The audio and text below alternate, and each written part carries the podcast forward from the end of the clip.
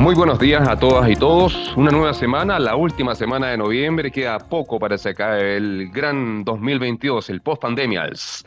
Em, aquí, nuestro planeta, y hoy día hablaremos un tema de absoluta contingencia. Bien saben todas y todos de que particularmente en el interior del centro sur de Chile, un volcán hace noticias. Los volcanes siempre hacen noticias en nuestro país, pero particularmente es uno de los más peligrosos y el que tiene el registro histórico más importante de eventos en nuestro país y, por qué no decirlo, también en gran parte de nuestro continente. De todo ello, hoy día hablaremos con un especialista en volcanes. Él se llama Daniel, Daniel Basualto, es investigador. Eh, y de la universidad, y profesor, evidentemente, de la Universidad de la Frontera, geólogo, doctor en ciencias geológicas, y con él conversaremos sobre una serie de preguntas que surgen cada vez que este volcán, el Rucapillán, ciertamente hace noticia en nuestro país. Bien sabemos que el 2015 se manifestó de forma importante y su peligrosidad está en la retina de todos quienes habitan ciertamente esos territorios.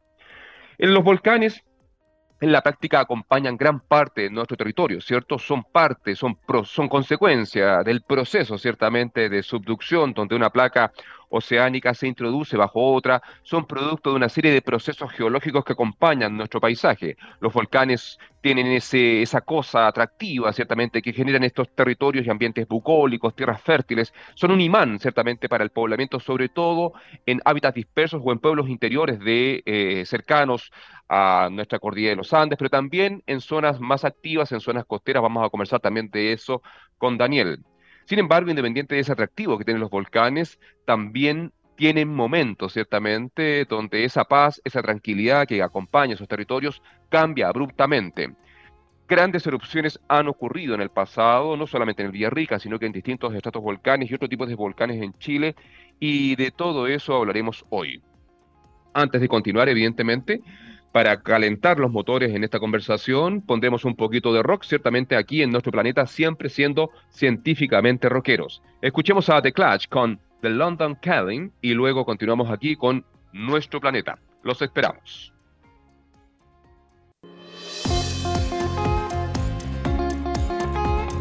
Bien, bienvenidas todos y todos. Como decíamos, ciertamente, después de escuchar y calentar los motores aquí en nuestro planeta, ¿cierto? Siempre siendo científicamente rockeros, escuchábamos un poquito de Clash. Y ya tenemos a nuestro invitado, nos acompaña hoy día el geólogo y doctor en ciencias geológicas Daniel Basualto, él es investigador UFRO. Bienvenido, Daniel. Hola, ¿qué tal? ¿Cómo están? Eh, saludar a todos los oyentes y agradecer la oportunidad de poder difundir la ciencia geológica eh, en este país que es tan activo. Gracias, Daniel. Vital, muy importante, justamente cuando hablamos de, volcanes, no solamente hablamos de volcanes en este caso por, como proceso natural, como proceso geológico, sino que estamos hablando también y queremos abordar y conversar contigo, eh, porque evidentemente el volcán es parte de la ecuación del riesgo, porque claramente bien sabemos que algunos volcanes de nuestro país, y sobre todo el que vamos a hablar hoy día, tiene asentamientos humanos, tiene infraestructura crítica, tiene muchas cosas cerca que hacen que se mire con otra atención, aparte del currículum y su historia que evidentemente tú nos vas a contar aquí. Antes de entrar eh, al detalle, porque hoy día vamos a hablar de lo que está pasando particularmente con el volcán Villarrica, ¿cierto? Es que cuéntanos un poco, Daniel, de... Mm, ¿Cuál es la posición de Chile eh, en el mundo en el tema volcanes? Porque evidentemente aquí están todos preocupados de la Copa, en Qatar, y etcétera. Pero cuéntanos, ¿Chile tiene algo que decir en volcanes en el mundo? ¿Sabemos de volcanes? ¿Tenemos volcanes? Cuéntanos, cuéntanos Daniel. Sí, absolutamente. Chile es uno de los cinco países con una cadena volcánica más larga del mundo, junto con Indonesia, con Estados Unidos eh, y otros países por ahí, pero eh, seguramente estamos en, los top cinco. Tenemos prácticamente 4.000 kilómetros de cordillera, en la que está coronada por eh, volcanes de, diversas eh, categorías. Hay volcanes muy explosivos y hay volcanes eh, que hacen erupciones muy tranquilas. Hay de todo. Tenemos en este país, como siempre, tenemos terremotos y también tenemos un volcanismo muy activo. ¿ya? Ahora, lo importante de todo esto es que los volcanes en este país están siendo monitoreados. ¿ya? Eso, de, de, cierta manera, alivia un poco, ¿no es cierto?, la angustia de algunas personas que piensa que de repente algún eh, volcán lo puede guiar por sorpresa, que es el Observatorio Volcanológico de los Andes del Sur, que ya lleva prácticamente 25 eh, años monitoreando los volcanes y en la última década se ha pegado un salto cuántico en relación a la instalación de equipos de última generación. Ellos tienen un equipo muy profesional eh, de, de, científicos, que desarrollan investigaciones y están constantemente monitoreando, ¿no es cierto?, para poder saber si es que un volcán va a hacer erupción en, en un corto plazo o, o, hay, que, o hay que mantener, eh, ¿no es cierto?, eh, atención en caso de, de, que el volcán muestre actividad inusual. Y para eso están las alertas. Las típicas alertas que son un semáforo, que es muy fácil que la comunidad pueda entender, ¿no es cierto? Los colores verde, amarillo, se le agrega un color extra, que es el naranjo, y finalmente tenemos el, el, el rojo. Pero básicamente Chile es eh, es, es, pionero, ¿no es cierto?, en muchas de las investigaciones que hoy en día se están realizando a nivel mundial.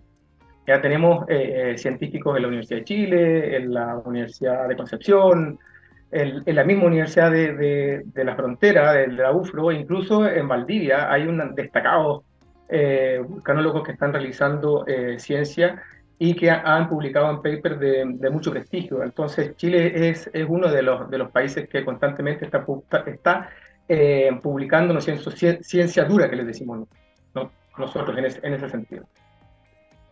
Perfecto, muy claro, Daniel. Bueno, queda claro que los volcanes son parte del ADN de nuestro territorio y consecuencia de dónde estamos localizados.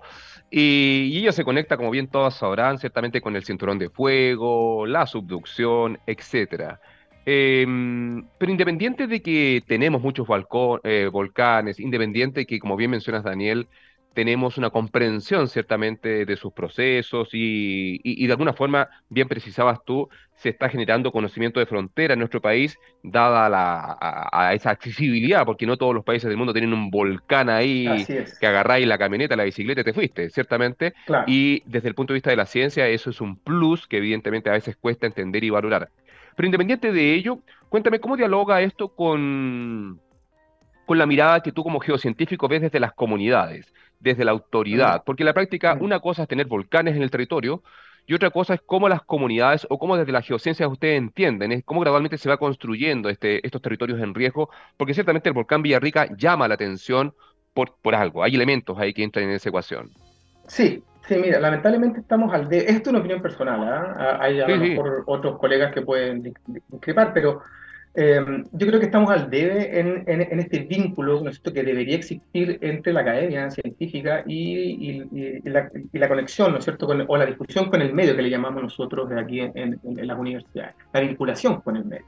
Entonces, eh, de cierta manera, la, las comunidades siempre se han quejado de que si bien existe información, ya están estos, estos eh, eh, mapas de, de riesgo, hay mucha gente que no los entiende, ¿ya? Eh, eh, la ONEMI hace un esfuerzo, que ella ahora ya prácticamente ya no se llama ONEMI, sino que se llama Senapred, hace un esfuerzo también eh, cotidiano, por ellos en su página tienen eh, folletos que se pueden descargar en PDF, son de muy fácil acceso, en los que señalan qué hacer en caso, ¿no es de una erupción volcánica, pasos muy sencillos y es muy didáctico, en términos generales, obviamente, porque cada volcán tiene sus particularidades, ¿ya? pero así todo falta, ¿no es cierto?, Ese, esa, esa, esa, esa guiar, ¿cierto?, a los, a los, a los ciudadanos, porque cada, como lo mencioné recién, cada volcán tiene sus particularidades. Entonces, cuando uno habla siempre en términos generales, siempre queda cojo, siempre faltan detalles que la comunidad siempre agradece. Entonces, eh, en ese sentido, yo creo que, eh, y, y, la Universidad de la Frontera, la universidad, eh, por lo menos acá en la región, la Universidad de la Frontera y la Universidad Católica de Temuco han estado desarrollando eh, ese, ese proceso de vinculación.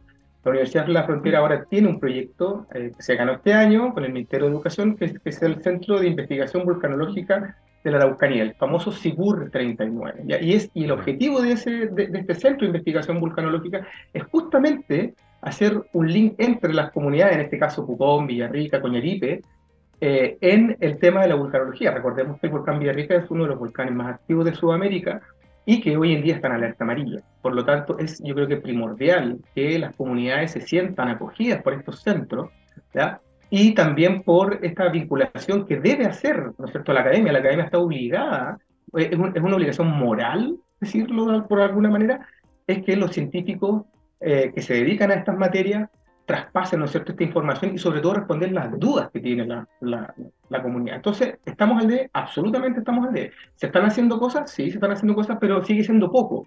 Yo apelaría un poco a, eh, al gobierno, que este gobierno tiene una llegada muy, muy potente con las comunidades eh, y, es muy dialogante, eh, ¿no es cierto?, que nos apoye en, en, en, esta gran tarea que es eh, tratar de eh, divulgar, ¿no es cierto?, el tema de las erupciones volcánicas y cómo la población puede, estar, puede enfrentar este fenómeno. Buen punto, Daniel, y, en plena sintonía. Em, claramente, em, ahí estamos al debe, ¿cierto? Estamos en el desde. Y, pero también debo destacar de que ese confort académico de la paperización y la obsesión por publicar en revistas científicas a un público endogámico que solamente nos leemos entre nosotros, no, permea, no permea de forma rápida la realidad del habitar, del vivir territorios dignos y seguros. Pero eso no es un problema solo de los académicos, es un paradigma que caracteriza gran parte de las universidades en países como los nuestros, donde los huevos están puestos en la canasta de la productividad y los huevos puestos en la canasta de la difusión, de la extensión, del, de la divulgación, pesan menos con candy generalmente y que en la práctica sí te pegan un palmetón en el brazo y te dicen cosméticamente, grande Daniel, ¿quién es mi boina negra? De la difusión, pero en la práctica eh, es el proyecto, es el informe técnico, es la revista de alto impacto lo que prima, y eso es un temazo. La deuda no solamente es de yo creo que están, estamos llenos de, geocientistas y hombres y mujeres que tienen todas las ganas, las capacidades, sobre todo los profesionales más jóvenes, de irradiar, de compartir con las comunidades. El, tema está por ahí, el tema es un tema estructural pero en plena sintonía contigo, con una como un gobierno como este, con profesionales como tú, con y todos los que existen con ganas de participar junto con las comunidades en estos temas, podemos construir ciertamente territorios que comprendan lo que significa, significa convivir con, con volcanes. Así es, y, y, algo que, que, es lamentable en este país, porque eh, la vulcanología, en cierto sentido, mm, o, no paga o paga poco. O sea, uno tiene que tener realmente un, un amor por la vulcanología porque es muy difícil trabajar en, en, haciendo ciencia en volcanes. Tienes que estar metido en una, en una universidad o, o, no, o, no se, o no se realiza, o en Cernagiodín. Esas son las únicas dos opciones. No hay más opción. Entonces, yo conozco a 100 vulcanólogos jóvenes que están tratando de entrar al, al mundo de la vulcanología y no han podido porque incluso gente con magíster y doctorados, ¿ah? no, no, estamos hablando estudiantes que salieron el año pasado, ¿no? Gente con experiencia, con publicaciones y que no han podido insertarse en el mundo laboral de la, de la vulcanología porque no hay, lamentablemente, en el puesto de trabajo y no hay, eh, no hay, no, hay cómo financiar esto. ¿ya? Ese es uno de los, de, los, grandes problemas. No, temazo. Bueno, ¿Qué pasa que, sí, Mira, disculpa, yo creo que eso es muy interesante porque justamente se conecta con estas sociedades reactivas donde tiene que haber algún elemento que detone consecuencias. Si no hubiera sido por la erupción del Chaitén, la vigilancia volcánica en Chile habría seguido en pañales por mucho tiempo. Si no hubiera ocurrido el terremoto y tsunami el 2010, nuestros sistemas de alerta temprana, los 24-7 del Centro Sismológico de la Chile, ONEMI, etcétera, hoy día Senapred, en la práctica quizás necesitamos lamentablemente una gran erupción, una mega colosal, para que recién eh, miremos con otros ojos la importancia de este tema. Y es lamentable, todos bien sabemos que para parar el OPDAS tuvimos que traer un equipo importante de profesionales de Colombia, porque tampoco los teníamos en ese minuto en Chile. Entonces, eh, pero evidentemente eso ha cambiado. Hoy día, como bien tú dices, con el tiempo, hoy día estas nuevas generaciones y profesionales como tú y otros y otras se han encargado de ir formando a nuevos geocientistas que tienen todas las ganas y potencial de construir este camino que ustedes han sembrado ciertamente con tanto, con tanto sacrificio y esfuerzo. Vamos, Daniel, al tema de, de el peligro volcánico, del peligro volcánico. ya voy al Villarrica, pero vamos al tema del ah, peligro volcánico, porque a diferencia de otros procesos de la naturaleza, em, algunos procesos pueden darnos una alerta, por ejemplo, la hidrometeorología, con todo esto del cambio climático, ciertamente hay ciertos, hay alertas, hay comprensiones, nos preparamos, viene mal tiempo, viene lluvia intensa, etc. hay, hay, pronósticos seguros. Claro, y, se han probado y se, han testeado, y las geociencias de ese mundo han avanzado sustantivamente. Pero cuéntame, ¿cuáles son los desafíos de, del monitoreo de volcanes? Porque evidentemente, independiente de las señales y de las personalidades que cada uno tiene, entre comillas, ese concepto de personalidades, independiente de que ese es un tema muy interesante que nos va a contar ahora. También todavía hay volcanes que nos sorprenden. Eso ha pasado recientemente en Japón, ha pasado por allá, ha pasado algo parecido con el Calbuco. Entonces, cuéntanos un poco de cuáles son los desafíos, a diferencia de otros procesos de la naturaleza que pueden ser peligrosos para las personas, con los volcanes, para entenderlos. Sí, mira, el, uno, siempre hace el símil, ¿no es cierto?, entre eh, es posible predecir terremotos, es posible predecir erupciones. Y ya sabemos que los terremotos a la fecha aún todavía no los podemos predecir, pero la, ciencia se ha estado desarrollando en ese tema y yo creo que en la próxima década vamos a tratar creo que vamos a, empezar a avanzar en ese, paso. Pero a diferencia de los terremotos, en el caso de los volcanes, ya em, se han podido predecir erupciones, ¿ya? no en un 100%, ¿ya? pero sí se han podido predecir erupciones. ¿Y cómo se hace? ¿Cuál es, ¿Cuál es el trabajo detrás de esto? Porque de cierta manera tu pregunta va relacionada a eso. ¿Cómo los investigadores, los vulcanólogos, ¿no es cierto?, pueden saber si un volcán va a hacer erupción o no. Y, básicamente se ocupan tres herramientas fundamentales. La primera y la más importante es la sismología. ¿ya? Se instalan sismómetros alrededor del volcán, que lo que miden es el movimiento generado por sismos. Cuando, cuando o sea, el sismo que es, básicamente, es una ruptura de, la roca. Cuando, cuando una falla se mueve, o, en este caso una falla geológica se rompe y se mueve, genera actividad sísmica. Ahora, ¿por qué los volcanes se mueven antes de una erupción? Básicamente es porque el magma cuando comienza a ascender y comienza a llegar a la superficie, desata una, una serie de enjambres. Y eso es lo que los vulcanólogos somos capaces de poder predecir.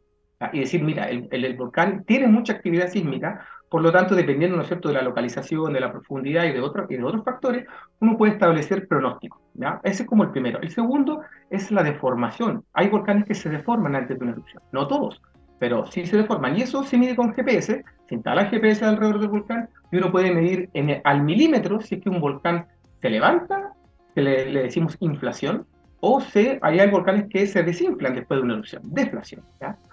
Y finalmente tenemos otra, eh, eh, otra variable que nosotros medimos mucho, que es la, en el caso del, volcán Villarrica, hay algunos que no se pueden medir, pero en el Villarrica sí, que es la emisión de gases, los, los, tipos de gases que, que, emite un volcán con conducto abierto como el Villarrica y que uno puede estar cuantificando.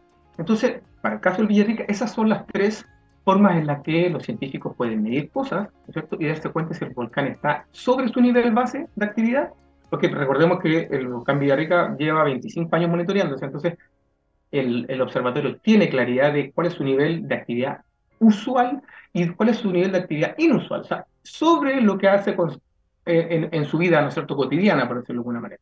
De esa manera, los vulcanólogos somos capaces de poder pronosticar erupciones. Ahora, ¿eso es infalible? No. Hay veces de que nos pilla por sorpresa y hay erupciones que se desatan de forma muy repentina y muy violenta. En el caso del Calbuco, el año 2015, que nos pilló, ¿no es cierto?, en, en, básicamente en cuatro horas se desarrolló, desde el, primer sismo hasta que el volcán hizo erupción, transcurrieron aproximadamente cuatro horas. Esa es una ventana muy corta de tiempo, que es, o sea, son incapaces los, los, los, los, científicos, primero, de poder pronosticar ese tipo de erupciones, son muy difíciles, son muy rápidas, y segundo, que la población eh, logre, ¿no es cierto?, en este caso, evacuar zonas de, de, de, mayor peligro o zonas muy cercanas, ¿no es cierto?, a los volcanes. Por lo tanto, ¿existe una probabilidad del 100% de que los científicos logren pronosticar? No, ¿ya?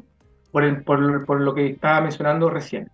Pero, pero sí existe una, una, una, alta probabilidad ¿sí? de, que se, de que se puedan pronosticar. Y en el caso de Chile, hemos tenido, por suerte, hemos tenido en la última década, eh, bueno, el único caso en contra fue el Calbuco, pero también hemos tenido eh, éxitos rotundos, como el caso del 2011 del Cordón y que se pudo pronosticar con 24 horas de, de, anticipación la erupción y se pudo evacuar a la gente. Entonces, ¿tenemos casos exitosos? Sí, tenemos fracasos, por supuesto. Pero esos fracasos también nos ayudan para poder eh, mejorar, ¿no es cierto?, en el, en el futuro. Y esperemos, ¿no es cierto?, que el volcán Villarrica nos muestre, porque hay veces que los volcanes no muestran, ¿no es cierto?, su, su, su verdadera cara, o la muestran con muy poquititas horas de, anticipación, y, y, el, y, recordemos que el Villarrica es un volcán que tiene mucha población alrededor, es muy complejo, ¿ah? Ese es, yo creo que es, el gran desafío que tiene el Observatorio Volcanológico, ver la posibilidad de poder pronosticar una erupción en el, en el volcán más activo de Chile y el que tiene mayor riesgo en el sentido de que tiene mucha población, infraestructura crítica, ¿no es en sus alrededores. Clarísimo, Daniel. Te consulto en ese contexto porque claramente el Observatorio Volcanológico de los Andes del Sur, el proyecto CIBUR 39 que nos mencionas ahora y gran parte de las geociencias que se hacen en estos temas se concentra en la zona centro, centro-sur. Pero, ¿qué pasa con el resto de Chile en términos generales? ¿Por qué, qué pasa más al norte? ¿Son menos peligrosos? ¿Por qué, por, qué al interior de Coquimbo no tenemos volcanes? ¿Nos puedes ayudarnos con un, por qué los ojos están puestos principalmente ahí? Danos una construyenos ahí el conocimiento. Sí, mira, el, hay un, un, grupo muy, muy fuerte y muy, muy bueno eh, en la Universidad Católica eh, del Norte, en Antofagasta, em, liderado por, em, ah, ¿cómo se llama este chico? Eh, bueno, ya me voy a acordar. Em, que ha trabajado, ¿no es cierto?, durante los últimos, la última década muy fuerte eh, en, el, en el tema de la vulcanología. De hecho, se ganaron un proyecto milenio, ahora, el año pasado, en riesgo volcánico, y ellos sí han estado trabajando mucho en, en tanto en el monitoreo ¿no es cierto? De, sobre todo de gas, ellos son muy fuertes en, lo que son aguas termales y, y, fumarolas activas. Y por otro lado, han, ellos, publicaron el primer mapa de, de, riesgo. Aquí en Chile estamos al debe con los mapas. ¿Tenemos mapas de peligro? Sí, pero no tenemos más mapas de riesgo. Y ese grupo fue el primero que publicó en el año 2021 un mapa de riesgo en, en, el, en el volcán Lascar. Ahora, claro, el volcán Lascar tiene, no sé, 50, entre 50 y 100 habitantes. Es muy poquito, pero, pero es un trabajo que se hizo bien, es, un trabajo prolijo, que se hizo bien con una metodología muy, muy clara y que eh, en este caso eh, nosotros esperamos, ¿no es cierto? Eh, porque parte de los objetivos de este, de este proyecto Cibur 39 es realizar el primer mapa de riesgo del volcán Villarrica. ¿ya? Es, eso es, una, es una mega desafío porque hay mucha gente involucrada y se necesita, se necesita esos, estos mapas por lo general ayudan o facilitan la gestión del riesgo cuando un volcán está próximo a ser erupción, sobre todo para las autoridades, para saber dónde colocar, eh, ¿no, es cierto?, los pocos recursos que uno tiene para poder afrontar estos problemas, los mapas de riesgo sirven justamente para eso, porque a lo mejor la población no sabe, pero los mapas de peligro lo que muestran es por dónde bajan, ¿no es cierto?, los, los flujos de lodo, los flujos piroclásticos, las lavas, o sea, te dice en dónde van a suceder las cosas los productos volcánicos dónde van a caer. En cambio, los mapas de riesgo lo que te muestran, además de eso, te dicen, mire, acá usted tiene una población que a lo mejor es muy vulnerable, acá tiene una población donde ah, son todas segundas viviendas y donde las personas tienen su casa en Santiago y probablemente no van a ser afectadas. Entonces, esa, esa información es muy importante porque obviamente si yo voy a ayudar a unas personas, tienen que ser habitantes ahí que a lo mejor son de escasos recursos y no gente con segunda vivienda. Y eso lo tenemos que tener claro antes para poder establecer dónde se va a colocar, ¿no es cierto?, la, ayuda que necesita la, población. Entonces, ese tipo de trabajo aún no se ha hecho, se está haciendo, la Universidad Católica de Temuco tiene un proyecto relacionado con eso, nosotros también tenemos un proyecto que se complementan, no son cosas que se repiten, sino que son cosas que se complementan y que finalmente esperamos de aquí a un año, año y medio más, tener ya el primer mapa de, de riesgo, ¿no es cierto?, para el volcán Iar. Perfecto. Em, estamos hablando con Daniel Basualto, geólogo, doctor en ciencias geológicas e investigador UFRO.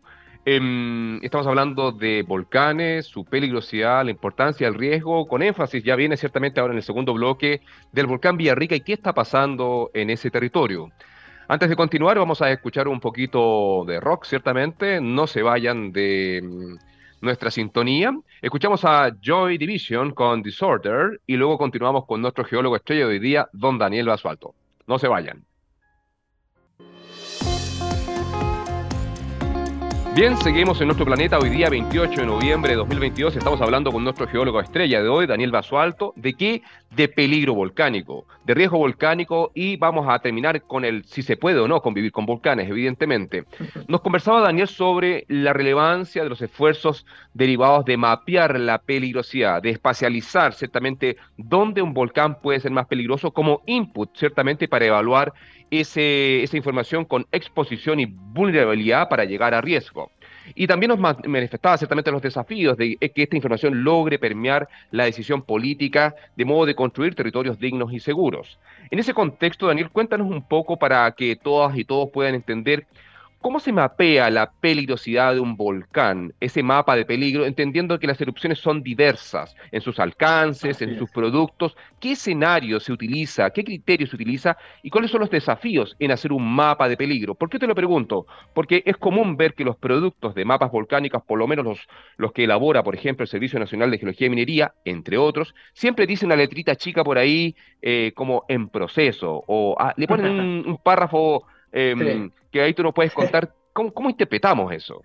Sí, a ver, em, bueno, el, el, el, único ente, ¿no es cierto?, que está calificado, por, decirlo de alguna manera, para poder realizar estos mapas de peligro es justamente el Geomir. Entonces, si, hay, si, aparece otro mapa por ahí de, de, algún académico, puede ser un programa, puede ser un, un, mapa espectacular y muy bueno, si es que no está avisado, ¿no es cierto?, por eh, y no existe, por decirlo de, alguna manera, ¿ya? Eso por, por un lado. Eh, por otro lado, ¿cómo se realizan estos mapas? Bueno, em, lo que muestran estos mapas son los procesos volcánicos. Por lo tanto, lo que hacen los vulcanólogos es ir terreno, ¿no es cierto? recurren el volcán, el entorno del volcán, y sobre todo las quebradas, y en, y en las quebradas o en los ríos es donde se expone, ¿no es cierto?, producto de la erosión del río, se exponen en las paredes las, eh, las evidencias de las últimas e-, erupciones. Entonces uno puede ir viendo si es que hay caídas de ceniza, flujos piroclásticos, flujos de lodo o incluso lavas. Y uno las va mapeando una por una, ¿no es cierto? Eso se puede hacer alrededor de todo el volcán y uno va entendiendo si los volcanes tienen procesos tranquilos, si son procesos violentos, ¿no es cierto?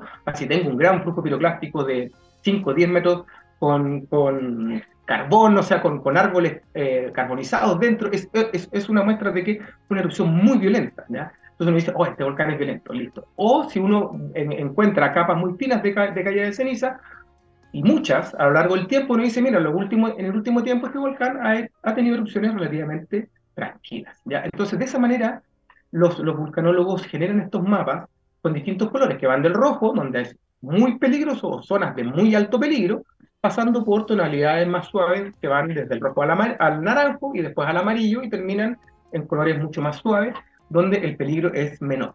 Entonces, tomando datos en terreno, en resumen, tomando los datos en terreno de, los procesos volcánicos, de las, de las lavas, caídas de ceniza, flujos piroclásticos lares, los vulcanólogos finalmente establecen estas zonas de riesgo y otras zonas que no muestran los depósitos, zonas ausentes del depósito, quiere decir que por ahí no ha pasado absolutamente nada. Por lo tanto, eh, los vulcanólogos le colocan colorcitos, ¿no es cierto?, eh, más amarillos para, decir eh, zonas de bajo. De esa manera se construye un mapa de peligro. ¿ah? ¿eh? Ojo con eso. Eh, y, lo, y, tu otra pregunta, ¿cuál era? Eh, no, el, era el tema del escenario, porque, porque evidentemente los alcances, yo puedo tener una mega erupción que ha ah, cubierto todo el lago Villarrica y pasó para el frente, pero también hay otras erupciones que son más recurrentes, entonces, ¿cuál es el umbral? Sí, el, umbral, sí, la manera, bueno, el, el registro que, se, que, que, se que, está ahí, ¿no es cierto? Es, eh, es, un registro geológico, pero se cruza toda esta información siempre con, con un registro histórico, ¿ya? Y ahí uno va, ¿no es cierto?, a los relatos de, los de los primeros españoles que llegaron a Chile, por el caso del Villarrica, por ejemplo, en el 1558, es el primer relato de una erupción del Villarrica. ¿Por qué? Porque antes no hay, porque eh, nuestros habitantes eh, en ese tiempo no tenían una, una escritura desarrollada, por lo tanto, desde que llegaron los españoles es que se crea, ¿no es cierto? Se, se empieza a crear la historia en este, en este país. Entonces, eh, lo que toman los, los, vulcanólogos es la historia y ubican el evento volcanológico más violento en los últimos, en el caso, por ejemplo, del Villarrica, los últimos 500 años. Y ese va a ser el escenario, ese es el peor escenario, ¿ya? es el peor escenario de la actividad histórica, claro, porque si nos ponemos en el caso del peor escenario geológico, nosotros tenemos registros de hace 12.000 años del volcán Villarrica prácticamente se desbarató completo, ¿ya? y los flujos piroclásticos llegaron hasta, hasta Licanray. Entonces, claro, ese es un escenario extremo, pero, pero es muy poco probable de que se dé eso. Entonces, ¿cómo nosotros podemos balancear, ¿no es cierto?, lo, el, el, peor escenario, pero no, no, irnos al extremo, sino, entonces lo que se toma son los registros históricos, en el caso del que tiene muy buenos registros, y en base a eso, más la geología, ¿no es cierto?, se hace un mix y se establece el peor escenario. El peor escenario histórico. Obviamente eh, es una probabilidad. Ahora, puede que eh, venga una, una supererupción y que y que esa, ese escenario se, se, pase, absolutamente probable, puede, puede pasar.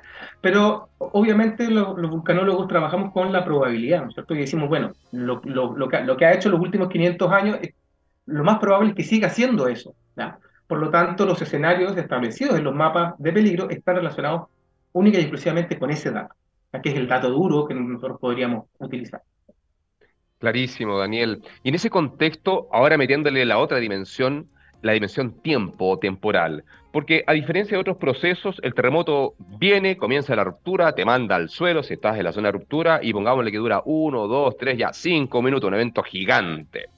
Pero las erupciones tienen ese, ese detalle, o mejor dicho, esa complejidad, de que comienzan un día, pero esa erupción puede durar uno, dos, una semana, seis meses, dos años, ¿Cómo, juegan con, cómo, ponderar el parámetro tiempo en un proceso eruptivo mm. que evidentemente puede evolucionar en el tiempo? Así es.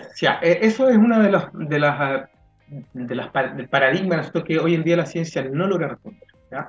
Nosotros podemos pronosticar erupciones, sí, pero lamentablemente no podemos saber qué tan grande puede ser la, erupción. ¿Y, por qué pasa eso? Porque nos hemos dado cuenta que los volcanes tienen, no tienen, o sea, por lo general cuando uno ve eh, un esquema de un volcán, uno dice, ah, la cámara magmática, el conducto principal, y el, cono, ¿no es cierto?, arriba, el volcán o el estratovolcán, y, y su cráter. Es como lo típico. Pero nos hemos dado cuenta que los volcanes no tienen una sola cámara magmática, sino que tienen varias cámaras magmáticas. Algunas muy activas y otras que están, por decirlo de alguna manera, durmiendo. Por lo tanto, cuando, cuando viene un input de magma, este input, o sea, un ascenso de magma, puede eh, concentrarse en la última cámara magmática activa y puede desarrollar una erupción como las que hemos estado viendo en las últimas décadas, ¿no es cierto? O puede despertar otras cámaras, ¿ya? Que, han estado dormidas y que, tienen, y que tienen un magma mucho más viscoso y mucho más explosivo.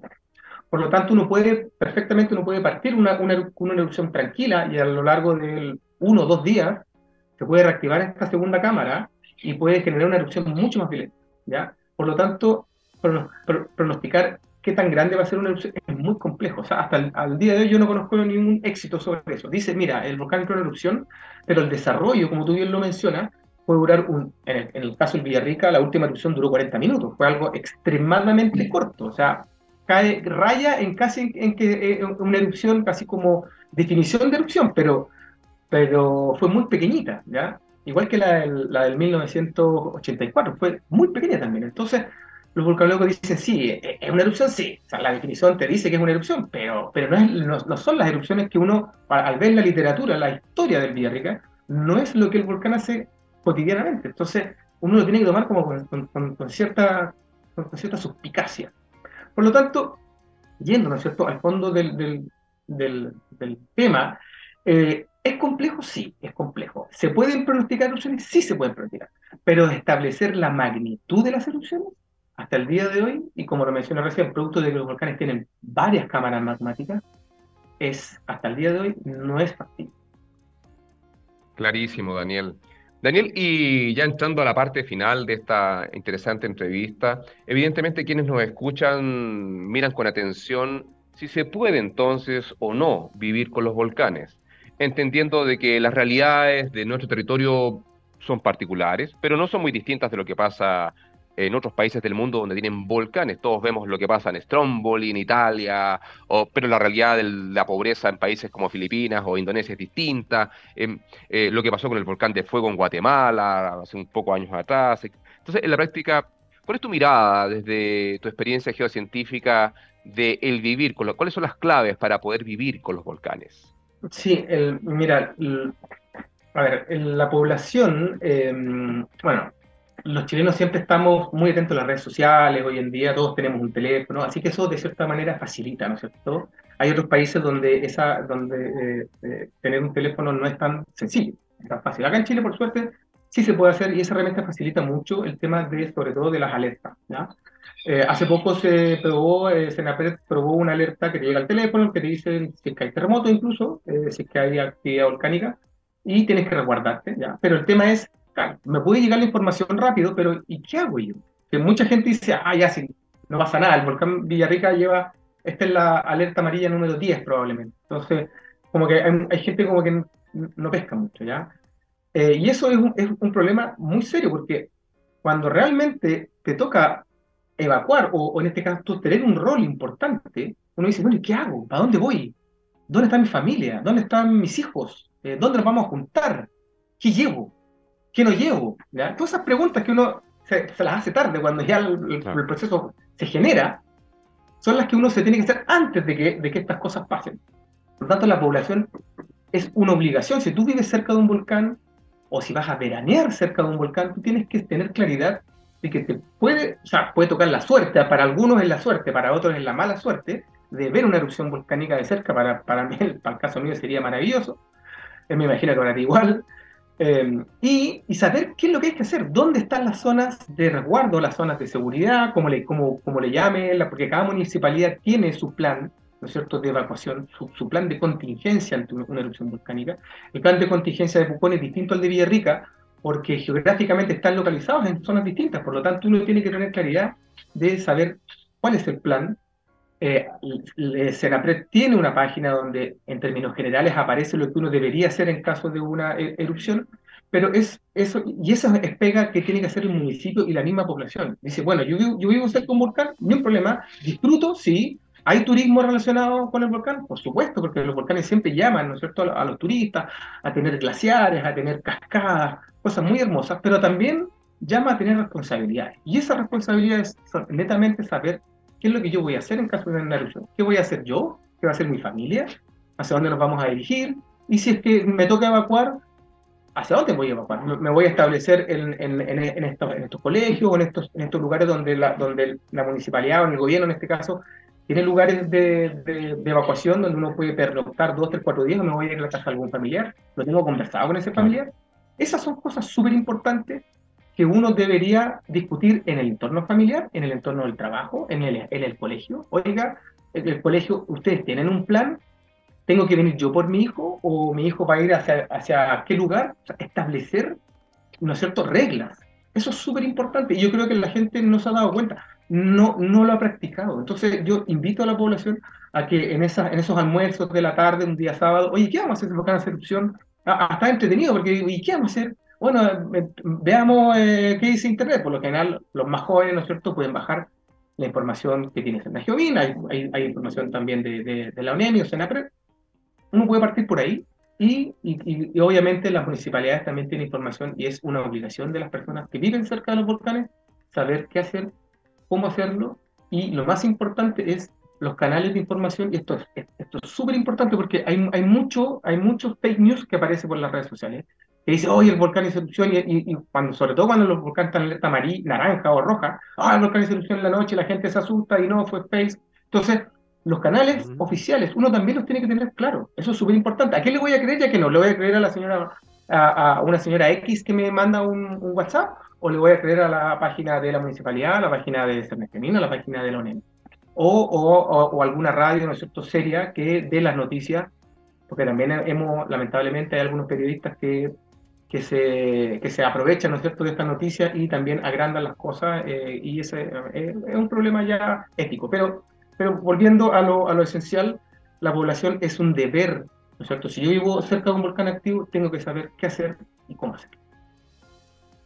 Muchas gracias, Daniel. Ha sido muy claro la importancia de conocer los conductos oficiales de información, el compromiso que tienen que tener las comunidades de apropiarse de la información disponible, sobre todo si estoy en las cercanías, en el área de influencia del peligro volcánico, y, evidentemente este rol compartido de, de, gestionar este riesgo, porque evidentemente los volcanes no entran en actividad todos los días, ¿cierto? Tienen periodos de paz. Hoy día estamos alertas, ciertamente con amarilla en Villarrica, bueno, el complejo volcánico, el Nevado de Chillán hace rato que tiene actividad amarilla también, eh, pero eso no quiere decir que no se pueda estar con ellos. Vivir con el volcán implica una responsabilidad, como bien nos ha explicado hoy día nuestro geólogo estrella, doctor en ciencias geológicas e investigador de la Universidad de la Frontera, don Daniel Basualto. Daniel, deseamos agradecer tu tiempo, todo lo que nos has contado. Quedemos atentos, ciertamente, a esta alerta amarilla, porque amarilla implica watch, alerta, ¿cierto? Estar mirando. Y esto podría evolucionar, quién sabe, para allá o para acá, em, y valoramos y reconocemos tu experiencia, tu tiempo, todo lo que nos has contado y el rol de la geociencia en estos temas, porque evidentemente nos permite anticiparnos a la, posibilidad de, un desastre. Gracias por todo, Daniel. A ustedes por la invitación em, y seguir difundiendo la ciencia, eh, que es tarea de todos. Grande, Daniel. Gracias. Ese ha sido nuestro... Grande, Daniel. Ese ha sido nuestro Daniel Basualto, geólogo, y Tendremos una conversación probablemente más adelante para que nos cuenten detalles de su nuevo proyecto, Cibur 39, que probablemente va a tener resultados muy interesantes eh, en el mediano plazo para compartir con todas y todos, pero también a motivar a futuros jóvenes interesados en las geociencias y en todo el mundo asociado a los volcanes y el convivir ciertamente con estos procesos de la naturaleza que acompañan gran parte de nuestro territorio. Antes de irnos y poner un buen tema, ciertamente, eh, vamos a, evidentemente, a quedar con un poquito de error, ¿cierto? Con rock, ciertamente vamos a escuchar a Billy Idol con Dancing with Myself, ¿cierto? Bailando conmigo mismo, y, pero no podemos dejar de pasar, ciertamente, a uno de nuestros principales auspiciadores, Ciprol, ¿cierto? Ciprol, que lo que es, es ingeniería que integra ciencia y tecnología de frontera. ¿Para qué? Para nuevos productos, para servicios, para alto valor agregado que contribuyen a optimizar la productividad, a mejorar estándares de sustentabilidad, el cuidado de las personas, el medio ambiente, reducir riesgos y a todo el encadenamiento tecnológico de la empresa. Por eso los dejo invitados a visitar el sitio web de Ciprol en ciprol.com. Que tengan buena semana y nos vemos a principios de diciembre. Chao.